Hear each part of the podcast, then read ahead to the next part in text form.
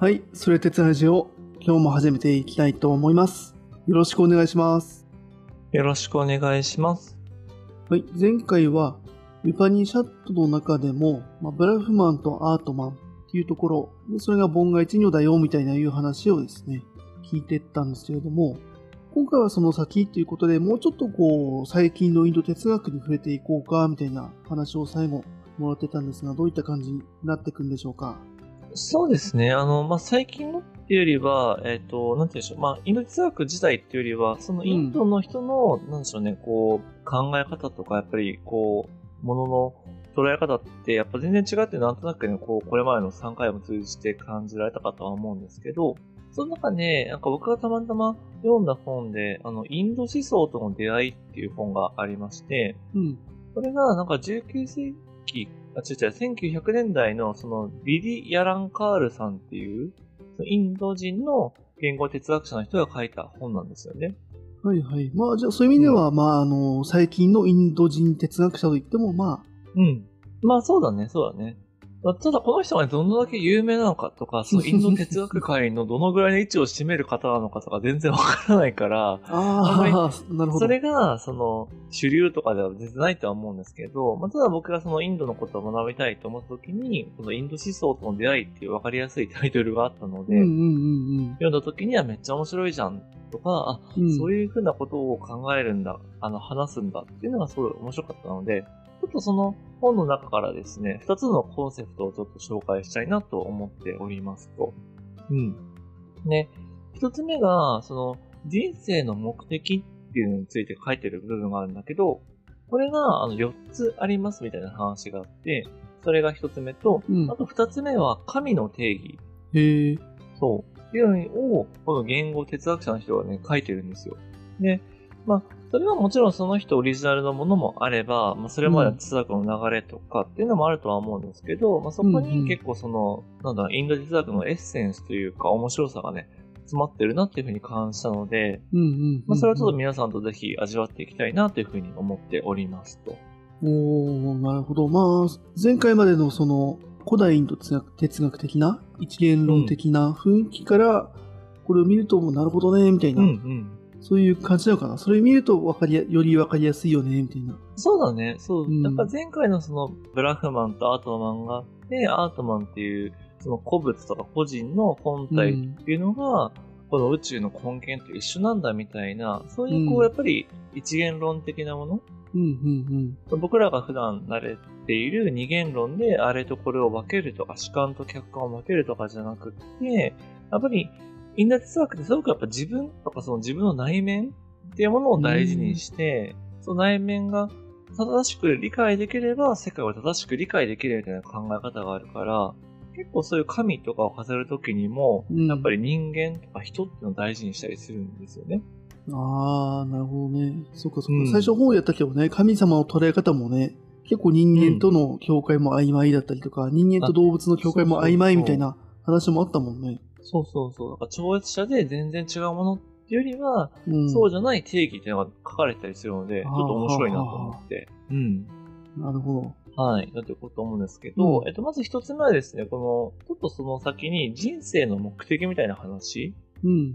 これも僕すごい目から鱗かったんだけどさ、なんか、兄貴はさ、例えば、なんか、自分の人生の目的とかは考えるかもしれないけど、うん。人人の人生の目的って何ですかとかってなんか考えたことってどうだろう？ある？うん。ああ、人っていうのは、あの、うん他人とかでもなく人間そのものみたいな。あでもどうだろうね。まあ自分っていうのを考えるときに、うん。まあそこはどうしてもこう、なんだろうな。まあ、考え刺さる部分ではあるのかなと思うけどね。ただ、ああ、まあね。そこが、そうだね。どんぐらいの深みを持ってるのかは謎っていう感じか。はいはいはい。うんうん。ま確かにそうだよね。その、例えば、ね、じゃあその幸せになりたいとかっての時に、じゃあ幸せになるために、やっぱお金が大事だとか、人付き合いが大事だとかってなるとは思うんですけど、うんうんまあ、例えば、その、なんだろう、えっ、と、西洋の伝統で言うと、いわゆるよく生きるみたいな、もう善とか、そういう自分自身をもっとより良い状態にするみたいな、あの、哲学的にというか、そういった思想的にっていう、まあ流れもあったりして、やっぱりこう目的って一つみんながこの一個のし、ある種心理としての目的があって、それを目指すべきみたいな。まあそういう感覚ってなんとなくあると思うし、僕はあったんですけど、そうね、そうね。うんうん。うん。このインドには4つの目的があるっていうふうに最初から言ってるんですよ。そう、1つじゃないよって言ってて、で、これはその現代というよりは普通にこう、ウッパニシャットの時代から言われてきたらしいんですよね。うん。でそれはそれぞれあの言葉があって、えっと、ダルマとアルタとカーマとモクシャ。4つがありますう。ん。うん。で、えっと、それぞれこの後説明していくんですけど、なんか面白いのは、4つ全部大事なんですよね、それぞれ。なんだけど、どれが強いかは人によって違うみたいな発想があって、はいはいはい。で、これはかつ、その、僕がちょっと好きでやっているあのインド先生術って星占いのがあるんですけど、それも、その、ある目的、例えば、まあ、後で説明するけど、目者なら下脱っていうやつなんですけど、うん。そういう下脱的なものが、他の3つよりも強い人とかがいて、その人が、やっぱこの生き方ではお金とか、欲望とかよりは下脱を目指しますとか、それが目的なんですよ、みたいなことを言ったりするんですよね。うん。それはもう、あの、そのインド先生術的な方にもそういう考え方があるって感じなのあ、そうだね。うん。えー、結構じゃあ、そういうのをやってる人というか、うん。にとっては馴染み、結構馴染みがある考え方なのかな概念まあというか。、インド先生とやってる人が果たして日本に 何人いるか知らないけれども、ね。はい。まあでもやっぱりそういう、その人生の目的が一つじゃないし、うんまあ、人それぞれだ、みたいな。だから別にそれは違ってていいんだよ、みたいな考え方っていうのは、すごくなんか多様性に満ちたというか、お互いをね、尊重できる考え方なんじゃないかなって思ってたりしますと。そうだね。少なくとも一つよりは、まあ、四つの方が多い感じはするっていう感じかな。うんそうそうこれがちょっとまだそうだね、数の問題なのかなっていうところはあるけども。うん。そうだよね。はい結構中身もやっぱしっかりしてて、まあそれぞれじゃあ何を意味しますかっていうのをちょっとまだ話していくんですけど、うん。ダルマっていうのは、あの、なんだろう、いわゆるこう法則とか、うん。なんだろう、本性、なんか、も、も、ものの、なんだろうな、こう、本質みたいなもので、例えば自分自身が従っている法則か義務、まあ、人で言うと、要は天命みたいな何をすべきかみたいな考え方ってあるじゃないですか。うん、あると思う。うん。それを明らかにして実現することをダルマっていう風に言うんですよね。だから自分の、なんかこの人生の使命はこれだとか、これが天職だから自分はこれに一生捧げるんだみたいな人はこのタイプ。はいはい。あー、なるほど。ほうほうほううんそうだよね。まあ、生まれた昔とかだと階層によってだったりとか、まあ、うん今でもね、生まれた家庭だったりとか、もしくはうん好きなものとか、そういうものによって変わっちゃうよね。変わるというか、どれにその自分の、こう、アンテナが立つかみたいな話だね。そうだね、そうだね。あとはまあ、得意かどうかみたいなね。そうだね、得意かもあるね。うん。で、まあ、もちろんこれはみんながそうすべきっていう観点、考えは根本にあるんだよね。やっぱりみんな自分自身を、なんだろうな、こう、超えてというか、その法則に逆らって生きるよりは、そこに従って生きた方がいいよね、みたいな。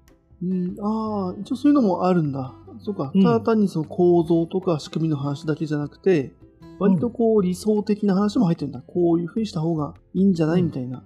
むしろそういう方が自然だよねぐらいのいい感じかな。自然ではねえかな。それこそね、うんあの、4つのさ、階層がやっぱあるみたいなのあったじゃないですか。そのバラモンとかクシャトリア、バイシャ、シュードラってあったとして、うん。まあ、あれが身分っていうよりは、そもそもその自分のなすべきこととか。そう、やっぱりバラモンとしては、あの、ちゃんとこう、なんだろう、宗教的なことにちゃんと従事すべきみたいなこととか、うん。うん。でクシャトリアだったら、ちゃんとそういう、まあ、兵士とかもそうだけど、そういうことやるべきみたいな。だから、クシャトリアがバラモンを目指すっていうのが、ある種ダルマに外れている？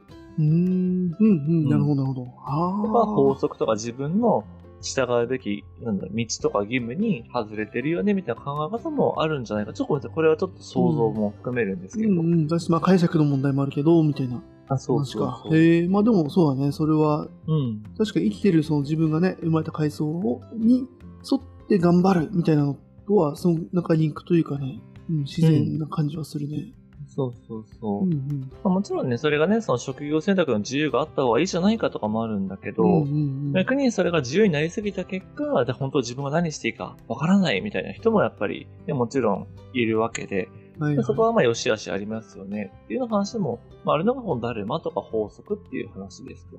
で、二つ目のアルタは、えっと、物質的な富の獲得とか生産で、まあ、要はお金儲けですね。へえ、あ、そんなのも入ってんだ。そうそうそう。で、インド思想が面白いのは、そのいわゆるこう製品みたいな、こう貧しいことはいいことであるみたいなこととか、なんだろうな、こう、物が少ない、いわゆるミニマリストみたいなうん発想っていうのはあんまないんですよ。うん。へえ、あ、意外。そうなんだ。う。うんうん。どっちかっていうと、やっぱその物質的な繁栄っていうのは全然推奨されて、うんうん。そのまあ悪いことはもちろんしちゃダメで、人から奪うとか盗むとかはダメだし、うん。そのさっき言ったダルマの法則にのあの従うことは必要なんだけれども、それによってあの人生が楽しむとか豊かになるっていうのはめちゃくちゃいいことですと。うーん、あ、そうなんだね。へえ。でやっぱりその現世をある種否定しないというか、まあ、仏教とかまで行くとこうどんどんね、現世を離れていくんだけど、うんうん。まずはちょっと現実的な楽しさとか豊かさっていうのがあって、その後にやっぱ精神的な豊かさがあるよねみたいな話が結構インド思想とか哲学の根本にあります。うーん、これはその、いわゆるバラモン教とかだと思うんだけど、そういうインド哲学の、その概念の上に乗っかってる人も、そういう生産活動みたいなものに従事するとか、そう増やしていくみたいなものは全然推奨されてるみたいなイメージなのかな。そうだね、そうだね。う。うーん、なるほど。そういうのはすごくぎね、人間的な考え方かなと思ってるんですけど、で、三つ目も面白くって、次はカーマってやつなんですけど、うんうん。これは欲望なんですよね。もっと言うと、なんだろう、もう本当に、あの、人間三大欲求とかも、もう、ある種もう自然なものだから、うんそれは抑圧するもんじゃないよっていうふうに言われていますと。なんかその、いわゆるこう、苦行とか禁欲、まあ仏教で言うとね、やっぱりこう、あの、不邪委員会とか、なんだ、なんだ、不節制会みたいな、やっぱ殺すなとか、犯すなとかいろんな話があるんだけど、うんうんそういうのが出てくるのはもっと後の時代で、純粋なインド思想で言うと、全然欲望も OK ですと。ああ、そうなの。うん。えー苦行っていうのはないの？そうだね。バラモン教はあんま苦行はなくって、もうちょっとそれは後の時代なんだよね。ああ、そうなんだ。はあ、なるほど。そっか。ブッダの時とかにさ、周りの人がみんな苦行してた。むしろブームだったみたいな話があったけれども、はいはい、はい。それはむしろバラモン教の乗り越えだったりとか、ちょっと新しいムーブメントだったんだ。あ、そうそうそう。はあはあはあ。まあ逆に言うと、そういう、そんな、現世にとらわれちゃダメで、えっ、と、もっと豊かな繁栄っていうのは、それこそ輪廻を超えた先にあるとか、現世っていうのを汚れていて、その理想の世界に行かなきゃいけないってなった時に初めて、うん。そういう現世の欲求とか、なんだ、豊かさっていうのを、うんあの、むしろ悪いものだってする発想が出てくるんだよね。うーん。あ、そっか、そこ分かってなかったな、ここも聞くまで。うん。うーん、その、前回、前々回で、うん。あの、インド哲学のウパインシャットとか、あの、リグベーダみたいな話聞いてたけれども、うん。あ、そこ全然分かってなかった。あの、全然苦行とかしてたりとか、うん、現世よりも、その輪廻転生という概念があるから、うその未来だよね、むしろ。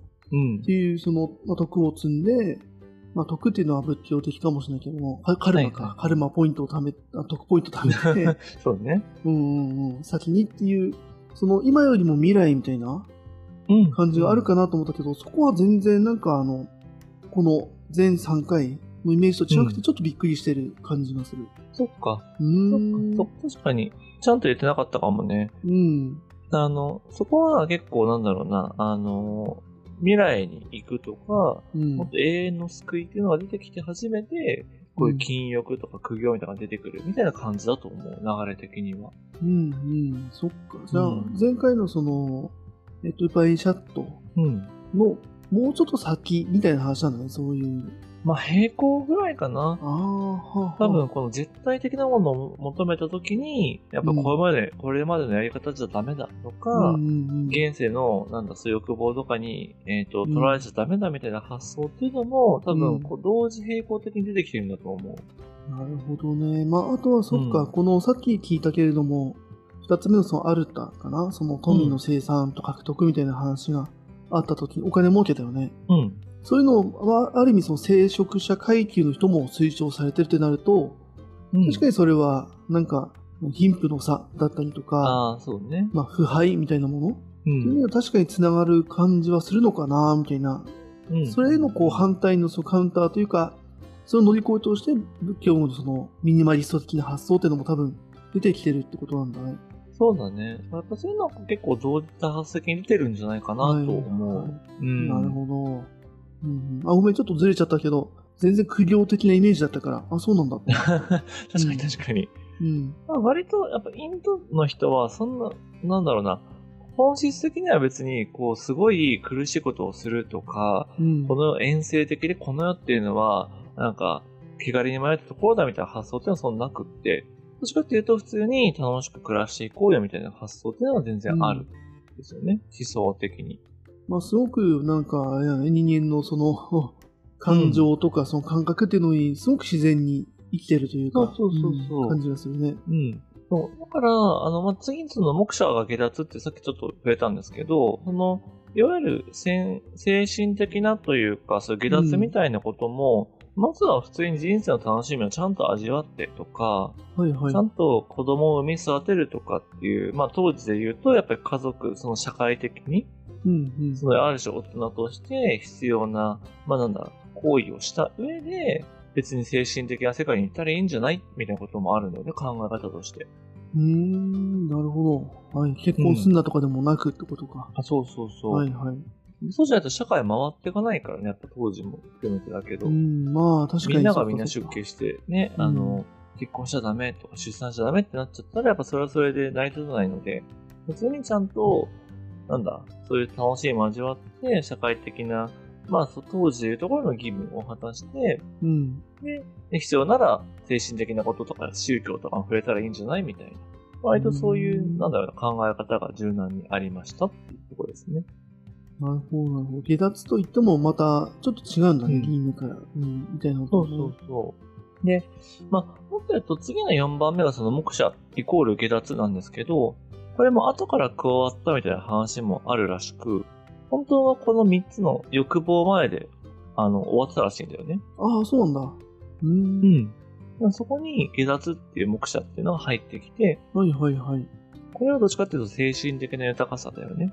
だからその前回お伝えしたいわゆる輪輪廻からの下脱っていうのを指すっていうよりも、ある種まあいろんな束縛からの解放っていう面が強くって、うん、うん、うん。まあ、例えばそのね、社会とか他人からの束縛とかもあるし、まあ、こそさっきその、ある種結婚とか出産って言っただろうけど、うん。やっぱりそれこそそういったものもある種束縛とか縛りだよね。っていうのが当時からあったわけだね。まあ多分ね、やっぱりどうしても他人との関係とか、なんだろう、うん社会に属するってことは、やっぱりこう、ある種しが、しがらみに取られることではあるからあ、そうかそうか。家庭だろうが、社会だろうが、地域だろうがみたいな感じか。はいはい。うん。だしたら、その自分のアートマンみたいなものを考えたときに、うん。ほん本当はそれは全部一つなんだけど、うんうんうん。の自己と他者とか自己と社会とかってなると、どんどん分かれちゃうみたいな感じで、アートマン的な部分として生きられなくな、生きや、生きにくくなっちゃう。うんうんうん。うん。っていうのはあるので、この離脱っていうのは、ただ束縛から解放されるっていうよりは、本来のアートマンとして生きるとか、その人間の本体が宇宙の根本原理と一体だっていうことを、ちゃんと理解して、ある種自覚して暮らしていくみたいな。ああ、はあはあ、なるほどなるほど。そういうような境地を話してます。はいはい。その家族とかコミュニティを捨てて、うんどっかに山にこもるとかじゃなくて、ある程度こう、うんやっぱり自分の認識っていうものを変えることで、ん。そういったものとの折り合いをうまくつけていくぐらいの、こそう。う、折り合いっていうとちちょっとあの、人間っぽいけど、そこは本当に悟ると多分そこ本当にそのフラットな感覚で、ょそ、の同じ状況を本当にこう、なんだろうな、まあ、楽しむじゃないけども、すごく自然な感覚でそういった縛りと感じていたものの中で生きていくことができるっていうような感覚かな。そうだね。うんうんうん。あの、まさにちょうどインドとかそのヒマラヤで、その山ごもりするみたいなね、とか、あとやっぱ苦行とかね、そういう悟る、うん人ってやっぱ山にいるイメージあるじゃないですか。あるある。でも、まあ、ちょっとこの人はスキャンダラスな人だから、あんまりこう思想家としての評価はあれなんですけど、うんなんか、和尚っていう人がいて、あの、和尚はまあ、俗称というかあれなんだけど、でその人が言ってた面白いなと思ったのが、ヒマラヤでその目覚めているというか、悟っていることは誰にでもできるんだけど、街で目覚めているとか悟っていることが重要だ、みたいな話をするよね。おー、はいはい、なるほど。うん。要は、山奥で一人でいて、人とのつながりを立って、自分に目覚めたとかって言っても、それは別に本当の、まあ、下脱というか、悟りではなくて、こうやって人と交わったりとか、社会にいる中でも、自分を保保ち続けるとか、うんうんそれが、その、なんだろう、アートマンであることが犯されないっていうことが重要だみたいな話をしていて。うん。なるほど。頭で分かるのとできるのは違うぞって話だね。悟りでも。そうそうそう。はいはい。うん。っていうのは、なんかね、すごい、あ、なるほどなって思ったんですよね。そう。だからこそ、えなんかいわゆるこう、ま、世の中を捨てるとか、まあ出家して、なんだろう、属性を捨てるっていうのもやっぱり仏教的なというか、後から出た考え方で、インド思想的には別にそれは、なんだろうな、求めないというか、別に好きにしたらええやん、みたいな。いや、なるほど。悪いとも言わないし、みたいなね。はいうん、そうそうそう。っていうような感じで、まあ、こんな風にですね、こう人生の目的が分かれてるっていうこと自体が結構やっぱ僕からしたら目から鱗の発想で、そう、別に人によっては快楽を求めてもいいし、うんまあ、それがむしろその人生の目的だっていう人もいる。うんうんうんうん。ただそれが本当に自分の目的なのかみたいな確認は必要だし、うん。うんうん。それはだから、なんか楽しい、日々楽しいんだけどちょっと違うとか、なんか食べたり飲んだりして、一見幸せそうなんだけど、心の底ではなんか虚しいみたいな人がいたとしたら、うん。うんうん。まあきっと違うんだろうね、みたいな。はいはい。なるほどうね。だし、まあ、それも、でもやんなきゃ分かんないもんね。普通に生あ、そうそう活してね。そうそう。うん。まあそういう意味では触れてみるとかやってみるってもちろん大事だし、うん。あとは、あの、なんだ、さっきもちょっと言ったけど、それを、あなんだろう、客観的に知りたいんだったら、先生術やりましょう、みたいな。うーん。ああ、なるほど。ね そうそうそう。。はいはいい。あなたはこの星のもとにみたいな話か。うんうん。この4つのうちこれ、このバランスこうなってますよとか教えてくれるの、教えてくれる。うんああ、そういうか、そういうやつなんだ。えーそうそうそう。あ僕は、あの、完全に目者とか下脱型の人間だってことが判明して、ほうほう。そう。だからまあ自分がこういう哲学とかやるっていうのも、うんまあなんか自分の、まあダルマというか、そこまで言うと言い過ぎだけど、うんまあ自然な、あの自然な、好きなことなんだなと思ってやってるっていう感じですね。なるほど、なるほど。まあ、そっかそっか、さっきさね、その現代、うん。やっぱり自由っていう時に、その指標がない中で、いい悪いじゃないけど、階層があった時とか、ある程度こう、んまあ、封建時代でね、自分のこう家ではい。食料が決まってるみたいな時っていうのは、こういった概念の中から自分のうん。その領分で頑張っていきましょう。自分の天職がね、生まれた、自分がこの家に生まれたっていうことはもう天職、天命だから、うん。そこに向かって頑張りましょうっていう、ある意味その、なんだろうな、道筋ができるわけだよね。その人にとっての、うんその全員にとっての理想じゃなくて、その人にとっての、その、道筋みたいなのは多分生まれると。うんうんうん。で、逆にやっぱ今は自由で、その道筋っていうものを誰もやっぱ示してくれないよねっていう時に、うん。その、あまりにこう指針がななさすぎる。うん俺って何が好きなんだろう、自分って何に興味があるんだ？何が楽しいんだ？何にその向いてるんだ？みたいなものをうん。結構ゼロベースでその自分が本当にあの分かんない。あのうん。うん。迷ってる状状態で何かにたどり着くっていうのはかなり難しい。そうだね、そうだね。うんっていう意味でも、さっきのインド、まあ、先生術みたいなもので、とりあえずこう正解か不正解か知らんけどっていうと、うん先生術の人たちというか、には申し訳ないけど、そういう、あのー道筋？うん。とりあえず一個何でもいいから道筋を作ってやるみたいなのって、そうだね。さっきもまずやってみろみたいな話でさ、うん重要だよね、そういった意味で。これが合ってる合ってないっていうのがそこで見つかるわけだからね。そうそうそうそう。まあ別にそれを信じる必要もないし、むしろ信じたらやっぱりそれは盲目的になっちゃうから、ちゃんと確かめて、うん。まあ一回ね、とりあえずこっち、例えばじゃあ僕が下脱型の人間だとしたら、瞑想やってみて、うん瞑想楽しい続くなのか、いや、こんなんやっても全く無意味だわ、俺何やってんだって思うのかはわかるじゃないですか。うんうんうんうん。はいはい。そういう意味での、なんだろう、役立つ感じっていうのがあるのかなと思ったり。うんうん。なるほど。へえ、そんな感じなんだ。いや、知らなかった。そうなんです、そうなんです。うん。まあ、もちろんね、やっぱり社会的にはさ、やっぱり自由というか、うん。ね、誰もがちゃんと自分で選択できる方がもちろんいいんだけど、やっぱりその選択の自由があるのと、自分に何が向いてるかが分かるっていうのはまた別の話だから、うん、そうだね。まあやっぱりね、うん難しい時代だよねっていうのは思ってたりします。うん、うん、なるほど。まあそうだよね。そう自由を選んだからこそ、さっきの言うとさ、あの、富が減っちゃったりとかね。ああ、そうね。で、それでもいいのか、とやっぱり富欲しいよねっていう方が、やうん。っぱ先立つのか、だったりね。うん。もしくはね、まあ、死なないラインまでは稼がなきゃいけないっていう必然性もあったりとか、そういうこうバランスの中で、うんうんまあ、それぞれの、やっぱ、そうだよね、そういった意味で、その社会全体の答えっていうよりは、やっぱ自分一人のそうそうそうそう。答えを探していきましょうっていうのは、そのインド的なっていう感じなんだね。そうだね。う。。うんだからまあちょっと繰り返し繰り返しになっちゃうけど、その誰もみたいな法則とか義務とか、あるたみたいな物質とかお金うん。うんとか、カーマって言われる欲望とか、あと下脱みたいな。やっぱ4つあるよって言われると、あまあ、じゃあどれか試してみようとか、ね、やっぱそういう風な発想にはやりやすいから、そういった意味で、こう自分の人生とか目的とかについて、やっぱ向けやすくなるんじゃないかなっていうのは、まあ、ちょっと僕のインド哲学が好きなところだなって思ったりしておりますと。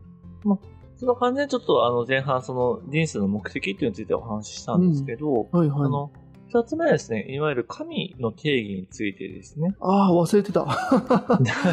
そうまだ あ一個目前半なんですよ。っかそっか。生きる目的っていう話と、そうだ、神の定義。そうだね。二つあった、ね。そうそうそうそう。で、まあ、これはまあ、近代になってからのある発想だと思うんですよ。神みたいなものはね。うんうん。うん。でも、やっぱり僕らのさ、そのいわゆるこう、日本に、まあ、そのいわゆる仏教的な、なんとなく感覚の中で生きる日本人にとって、やっぱりこう神の概念を信じるというのは結構難しいじゃないですか。で、まあ、もっと言うと、あの、これまでそのインドの話も、そのリグベーダの時代から、まあ、パニシャットにかけて、まあ、その神の素朴な神様から、どんどん複雑な神様とか、抽象的な神様に、まあ、600年ぐらいかけて変わってきましたよっていうふうに言ってきたとは思うんですけれども、で、さらにそこから2500年経ってるんですよね、そのウパニシャットの時代から。はいはい。で、なっちゃうと、やっぱりその考え方っていうのは、やっぱりいわゆるこう精神的欲求、やっぱ、いわゆるその神話って世界はどうなってるのかとか、うんなぜ自分たちがここにいるのかっていうのを納得させてくれる、まあもうストーリーじゃないですか。ああ、はいはい。そうだね。うんずっとそこ考え続けてたら死ぬからね。ご飯食べる。そうそうそうなんだ、獲物捕らえられずにね、みたいな。そうですね。なんでなんだみたいな。なぜこの世はとなった時に、もうそれは巨人の体を切り分けて作ったんだよって言われたら、まあ一旦それで OK みたいな。そうだね、そうだね。うんはいはい。で、やっぱそれがある種、その、その時々のやっぱ時代のまあ精神的欲求を満たすというか、まあ最低限のやっぱ納得感がある。だからビッグバンとかもぶっちゃけそうなんだよね。ビッグバンって言われる、あいて科学的に正しいとされているもので宇宙が始まったっていうのも一つのうんこの物語なんですよ。ーなるほど、なるほど。なので、まあ、それはある種時代の要求を満たすみたいな話なんだけど、だからやっぱ前回ね、お話ししたような輪廻とか下脱とかブラフマンみたいな話って、まあその、パワーはあるんだけど、やっぱその前提はやっぱ全部信じるのは難しいし、盲目的に信じるべきでもないなっていうふうにやっぱ僕は思うんですよね。うーん、なるほど。そうか。うん一元論すごいよねって話はしたけれども、あくまでその、ビッグバンみたいな前提をうんあっての話ってことだもんね。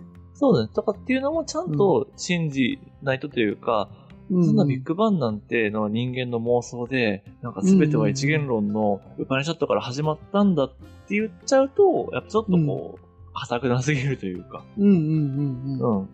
それはそれでね、やっぱりこう、一個のものにしがみついてるから。実際、ウパニシャットにもそういう風に、なんだろうな、こう盲目的に宗教を信じる人をたしなめる言葉があったみたいで、へえ、はいはい。まあそういう人たちはこう精神的にまだ大人になりきってない子供だみたいな、そういう記述もあるようです。で、じゃあ、その現代において、そういう言語哲学者の人がね、うん。その神の概念をどんな風に定義しているかっていうと、すっごいシンプルなんだけど、言語のない意識こそが神であるっていう風に言って、その人間から言語を取り除いたものが神だっていうのを、あの、うん m-l イコール g、要は、マン、まあ、ヒューマン、引くラングエッジ、l イコールゴッドっていう数式を開発してるのね。これ開発なの？これ。すごいことなの？これ。すごい、すごいじゃない？だって、神の数式で定義しようって発想がなくない、うん。まあまあ、そうだね。さっきのうん言語のない意識こそが神であるっていうのを思いついて、うんそれで止まるところをなんか数式にしちゃったっていう、その、うん。ユニークさって話。そうそうそう。う。うんん、なん、ちょっとね、あの、まあまあでも意味がわからないと思うんで説明はするんですけど、あの、うんこの、この凄さがねっていう話、そうなの？うん、え、すごいこただとなの。数、ただ数式になんかしただけじゃん、みたいな。さっきと同じ言葉を。まあ、ちょっと前提からちゃんと説明していきます。台本作るときにうん僕も思いました。これでは伝わらないと思いましたよ。うん。うんうん。はい。で、ままずですね、あの、この考え方の根本には、あの、うん。人間と言葉の関係の逆転っていうのがあるんですよ。うんうんうんどこだかっていうと、あに、すごい不運って顔してるんで。いやいやちゃん、ちゃんと説明するからね。うん。うん。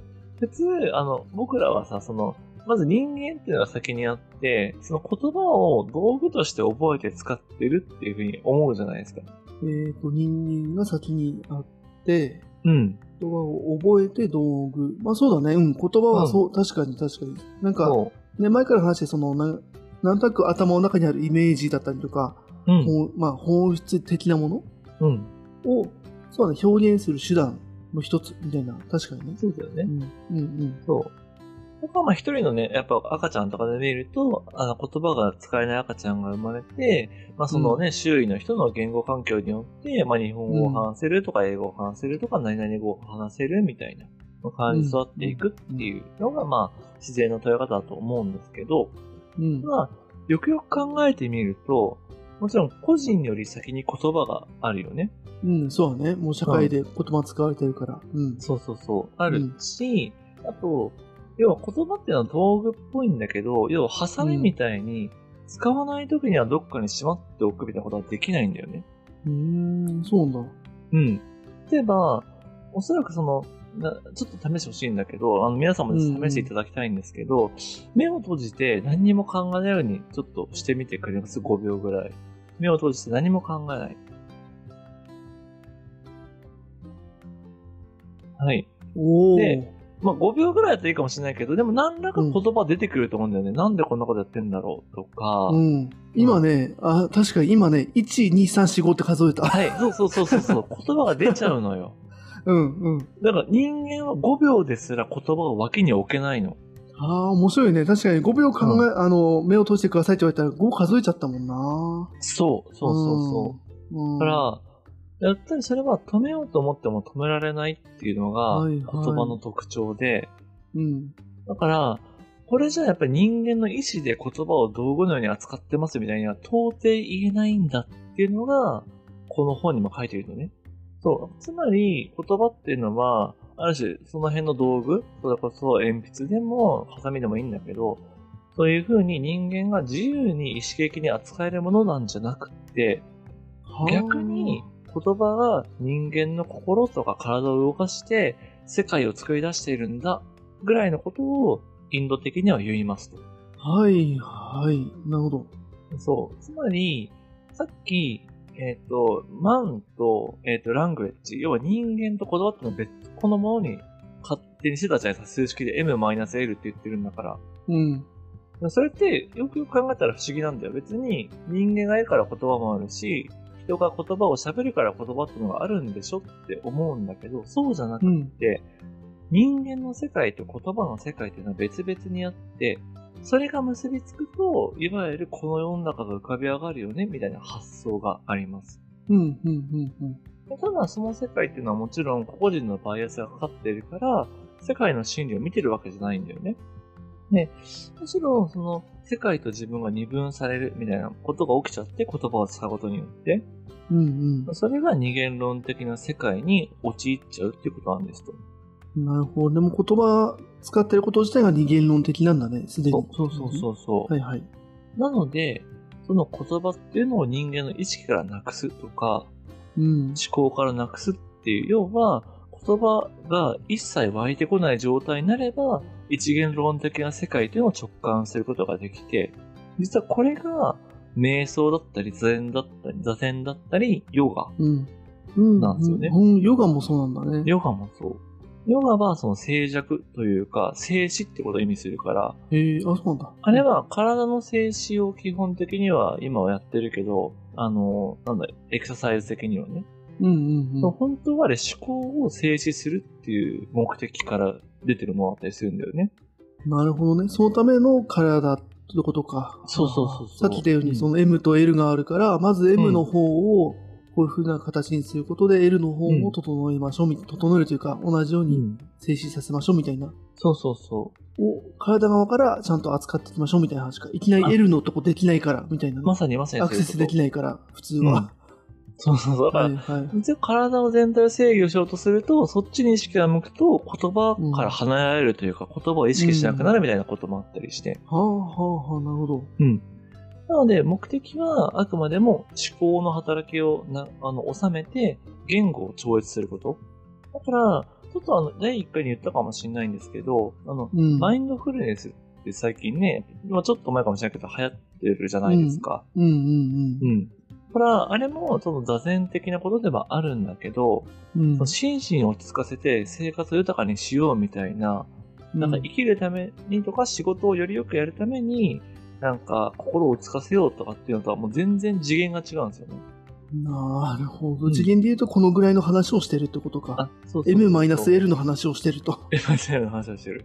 だだから、もちろんどっちがいい悪いとかじゃないんだけど、目的が、その人間の世界を豊かにするためにやってるのか、神の世界に至るためにやってるのかっていうのがもう全然違いますよと。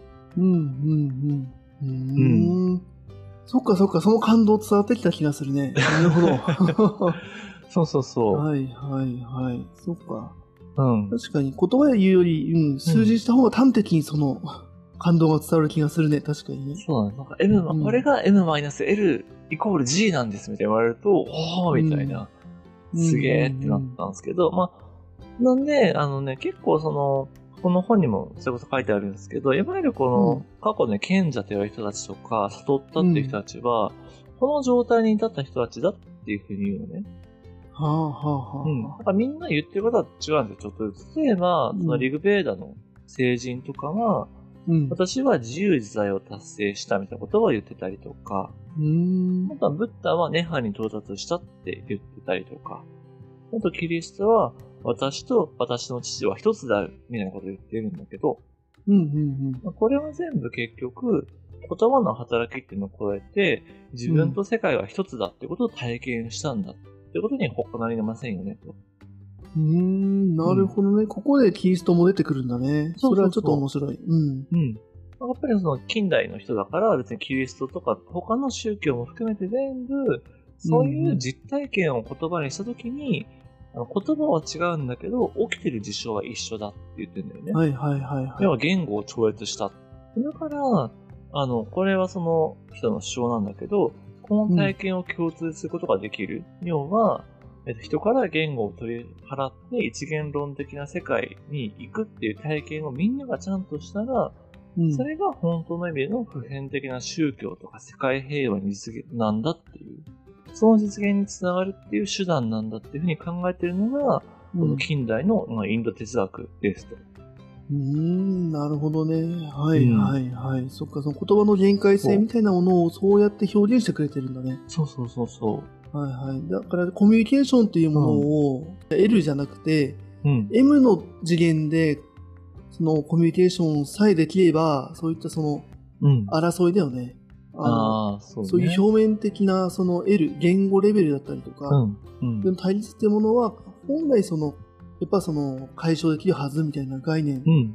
だったりとか、本当の意味での対立軸っていうのは、あの、う L レベルじゃなくて、どこで対立してるかっていうのは見えてくるよねっていううん。話になんか近いのかなっていうふうに思ったね。そうそう。あーでもすごい。いや、本当にそうで、やっぱその、ねうん世界平和とか、やっぱりね、その戦争のさ、やっぱり経験とか苦い記憶があるから、まあ、それはなぜ起こってしまったかってなった時に、もちろんそのうん科学的にとか、国際条約とかでやるっていうのもあるんだけど、うんそもそも、みんなアートマンであり、ブラフマンなんだから、本来一緒だと。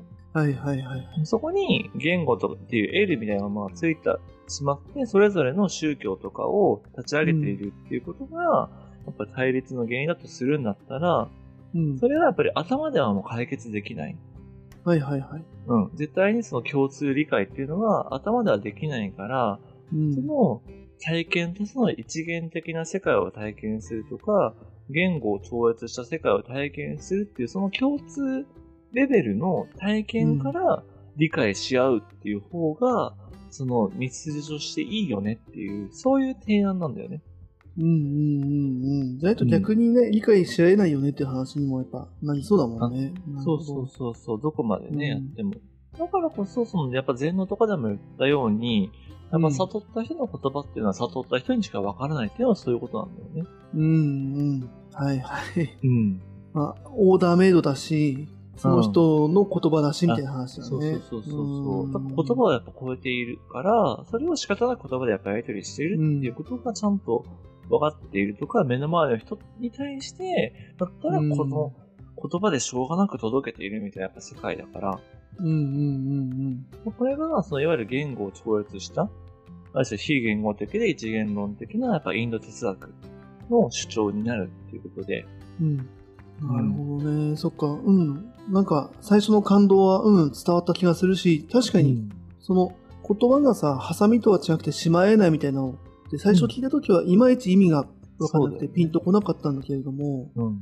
確かにその今禅の話が出たけれども、うん。まあ前あったじゃん、その、えっ、と、悟りとは何ですかみたいな時にさ、はいあの、目は、目をパチパチしてもいいし、目をパチパチしなくてもいいみたいな話があったと思うんだけど、言葉もそっち側なんだなっていううん。意味で、うん、言葉は道具だと思ってたんだけど、言葉もかなりその、そういうね、まぶたとか呼吸とかに近い感覚で、うん。で自分はコントロール、これは、うんと、どっちかというとまぶたとかとは逆で、自分はちゃんとコントロールしてると思い込んでるんだけれども、はい。実はその無意識的な部分、その、うん。で、あの、パチパチしちゃってる部分って、かなりあるんだろうなっていうところを、うん。なんかね、想像してなかったなと思った。そう。うん、面白いね。ほんとそうで、そこにやっぱ、うん気づくと、こうね、仏教への道が開けるというか、あの、やっぱりちゃんと瞑想をして、自分じゃない言葉が勝手に自分の中で飛び回ってるものを、やっぱ沈めようとか、ちゃんと自分の思考を自分で扱えるようにしようっていう、そもそも自分の思考を自分が扱えてないって思わないから、課題感として。はい、そうだね。うん。うんそこに気づくと、そこに対処できるっていう意味で、すごく実は生きるのが楽になるんですよね。ああ、めっちゃ面白い。そっか。うんそうだよね。さっきのその、あの、目パチパチ的な感覚うんないと、その M-L みたいな、M と L の、その、が分かれてる状態だよね。はい。そこが分かれていない状態だと、その言語っていうものを、そのもう使える前提で、うん。もっと上手くなろうみたいな、そうだね。上達してやろうっていう方にしか目が向かないよね。うん。うん。うん、そもそも使えてるんだろうかみたいなのってないから、うん。うん。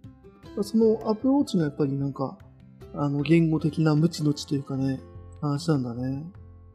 はい。あの、そういう感じで今日はね、かなりちょっと深いところまで話したので、なんかこう、う深いっていうのは、そういうこ言葉とか、意外と実は気づいてないけど、みんな言葉に操られてるんだぜ的な話を、ね、ずっとしたんですけど、でもやっぱこれは僕すごい、そういう哲学とか、インド哲学やっててよかったって思った発見で、うじうじ考えることがなくなるんだよ、本当に。これやってると。ううんん。はいはいはい。要は、うじうじ考えたっていう自動的に思考が出た時には、これは自分の思考じゃないとか、これは自分の言葉じゃないから、考える必要がないっていう風に、脇に置いとけるんですよ。はいはいはい、なるほど。ちゃんとそっか、うんそこを分けられるってことはね、自分の本質的な、本性的な部分と、うん出てきた言葉だったり、感覚だったり、その思考も全部言葉だから、うん自分にもうすでに湧いてきた、自分が認識した、その、うん。なんか迷いだったりとか、その、こうんれちげえみたいな、とか、うじうじした感じっていうのすらも、一旦客観的に見るっていう、その、スタート地点に立てるんだね。そう。うんうん。面白い。自分の中に湧いてるもんだけど、これは自分のものではないっていう発想になれると、あ、それなんか明日どうしようとか、なんかこれいいんだっけみたいなのも、あただこれ自分の気持ちが弱ってるだけだから一旦置いとこうみたいな感じできるので、すごい楽に、例えば生きたりできますと。まあ、それとはマインドフルネスチックなんだけどね。ううんうんうん。はい。なので、もしね、あの、今日の話聞いて、ちょっと興味あるみたいな人は、なんか多分ね、あの、身近なマインドフルエンス講座とか、そう瞑想本とかっていっぱい今出てるので、ぜひね、そういうの試してみていただいてもいいのかなって思ったりします。おー、そうなんだ。今日はちょっとそういうのをむしろ進めちゃう回なんだね。そうだね。あの、だから普通に瞑想とかやる分には多分大丈夫で、なんか、うんうん。あの、うん。多分、それちゃん、ちゃんとした本を選べば書いてると思うんで、あの、うんあんまりやりすぎちゃダメだよとか。ああ、はいはいはい。なるほどね。なんか、そう、そういうなんかね、うんほ、ら、やっぱ、あの、素人からするとさ、うん。これ、あの、申し訳ないけど、ちょっと怪しさを感じちゃう。うんそういうまあセミナーとか、あの、やってるとさ、うん。あの、例えばインド先生術講座とかって言った時に、これ、すごい申し訳ないんだけど、うん。あの、行かないよ。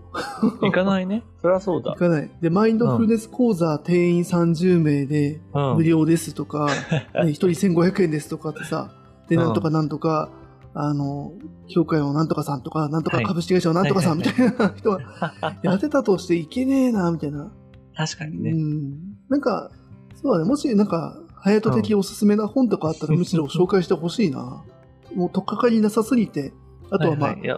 ごめん、あの、申し訳ないんだけどね、全然そんなことないっていうのが、うん。この話を聞くとわかるんだけど、う。うんん。いやでもおっしゃる通り、おっしゃる通りだし、あの、そうね、セミナーとかに出していきなり行くのはちょっとハードル高いし危ない 可能性もあるんで、うん。当たり外れもね、多分あるから、ちょっとなんか、次の雑談で、こんなうん、うん。のは本としておすすめですよとか、ちょっとご紹介したいなと思うので、まあ、もし興味あれば、はいどちらも聞いてみていただければなと思います。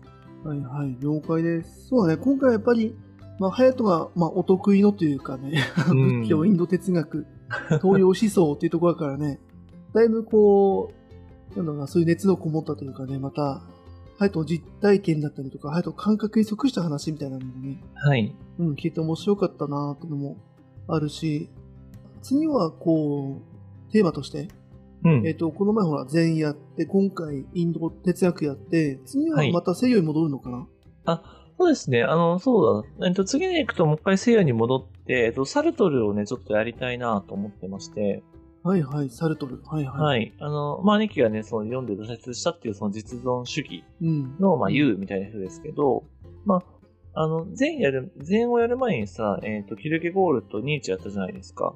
うん。で、なんとなく実存主義のまあ走りみたいな話まではしたと思うんですけど、うんうんじゃあそもそも実存主義って何でみたいな話、例えばしてなかったなと思って。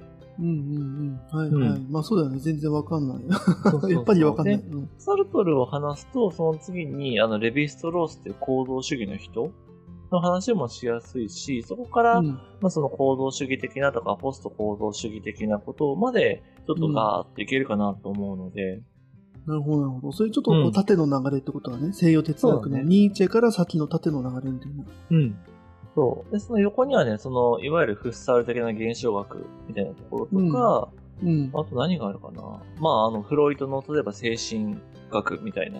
はいはい。へえ、うんそういうのも、そっか、哲学的なそうそうそうまあ、感じ哲。学、純粋な哲学じゃないかもしれないけれども、やっぱりそういうところから、まあ、ラカンみたいな人だったりとか、そういう流れもやっぱり出てきてたりするので、うん。ちょっとその人たちも触れていけると、うん。あの、なんだろうな。よりより、こう、それでラジオが豊かになっていくかなっていう感じですね。はいはい。じゃあそうだね。はいちょっと、やっぱりあれだよね。こう、何回かにわたって、前の、ほら、ニーチェ、キルテゴールニーチェの時は、うんすごくこう西洋的な感覚にどっぷり使って、なんか、はい、ね、理性とは、みたいなさ、あの、うん自由とは、みたいな感覚に陥ったけど、うん。やっぱ面白いね。こうやって東洋にこう、禅とインド哲学古代、うん。あのずったりこうまた使ってくると、ちょっとやっぱり無,、無常感じゃないけどね、その一元論的なね、なんか、はいはいはい。やっぱり自分のこう本質にアクセスしていくみたいなさ、言葉とは無,、無で無意味であるというかさ、そのそこに気づけみたいなね。うん。なんかでもね、今回最後あったけど、やっぱ、そのブッダもキリストも、うん。ある意味その M 的な、うん、人間的なね、M と L があった時の M 的な感じで言うと同じ体験をしていそうだみたいな話とかね、そういうつながりみたいなものも、やっぱこれはなんか、ね、どっちも聞いてる聞かせてもらってるからこその、やっぱなんか、こう感覚ったりとかそうだよね。でもあるのかなってね、思うから。うん。ううんん。いやー、なんか、ちょっと次のこの振れ幅、やっぱでも疲れ、疲れるというか、結構頭使うかもね。いや、そう、聞いてる方もね、疲れると思うので、あの、まあ、でもね、あの、なので、こう、ぜひ、穏やかにというか、あの、うん。落ち着けるタイミングでね聞いていただけたらと思うんですけれども。でもちょっとね、この振れ幅もやっぱりそれでラジオの面白さというか、ちょっとね、味にしていきたいなと思っているので。うん。そうだね。わ、かりました。じゃあ、一旦ね、じゃあ、インド哲学編終了というところで、また次回ちょっと雑談。を挟みながらまた西洋に向かっていこうというところで、はい。じゃあまた次回以降、引き続きよろしくお願いします。よろしくお願いします。ありがとうございました。